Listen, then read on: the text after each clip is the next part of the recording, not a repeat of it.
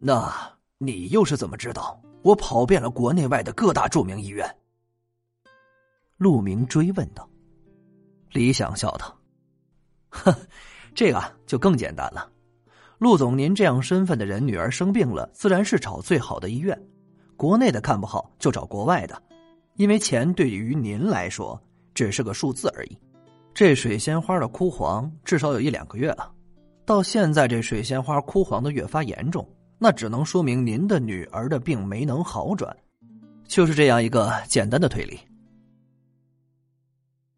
陆明终于停止了左手转核桃的动作，右手摸了摸下巴，脸上显然出了几分期待，忍不住道：“嗯，的确有点意思。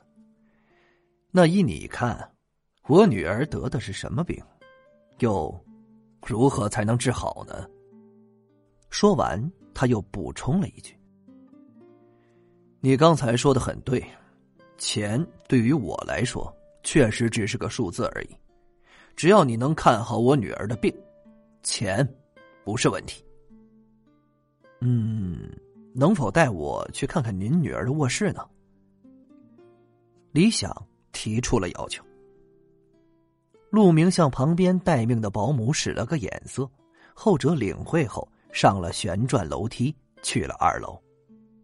然后陆明做了个请的手势：“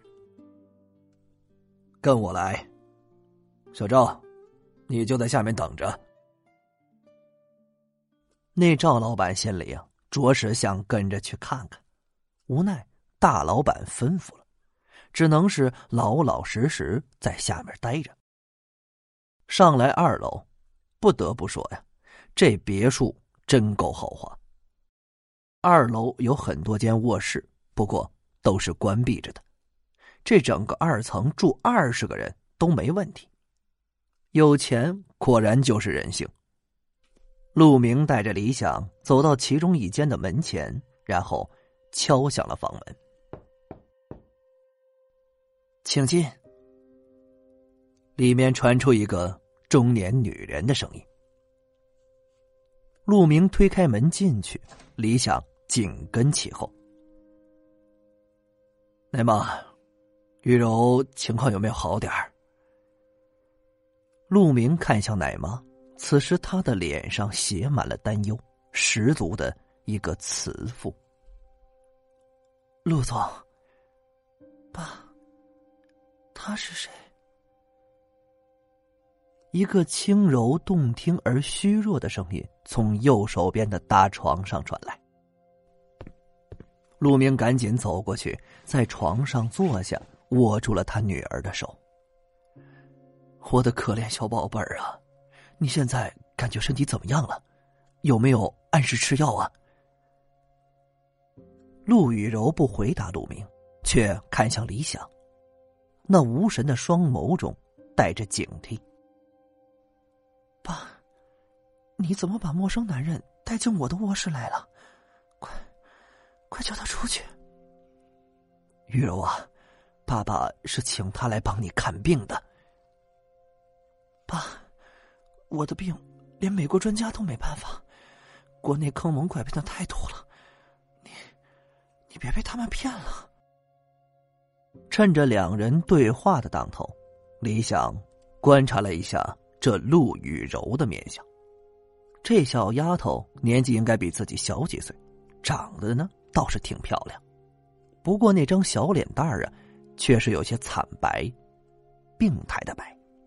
这应该是，她身上的病外加许久没出过屋子、晒过太阳引起的。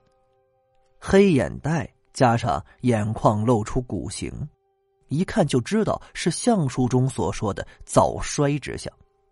如若不破解引起此病的风水局，恐怕半年这小命啊就没了。在那位奶妈像是提防阶级敌人的目光中，李想走到了窗边。不得不说，由于房间安装了一个大大的落地窗户，整个房间的采光非常好。放眼远眺，远处的青山苍翠。青山下是一条蜿蜒曲折的河，视野极佳。不过李想注意到，在窗户正对面的青山顶上，不偏不倚的安装了三台风力发电机。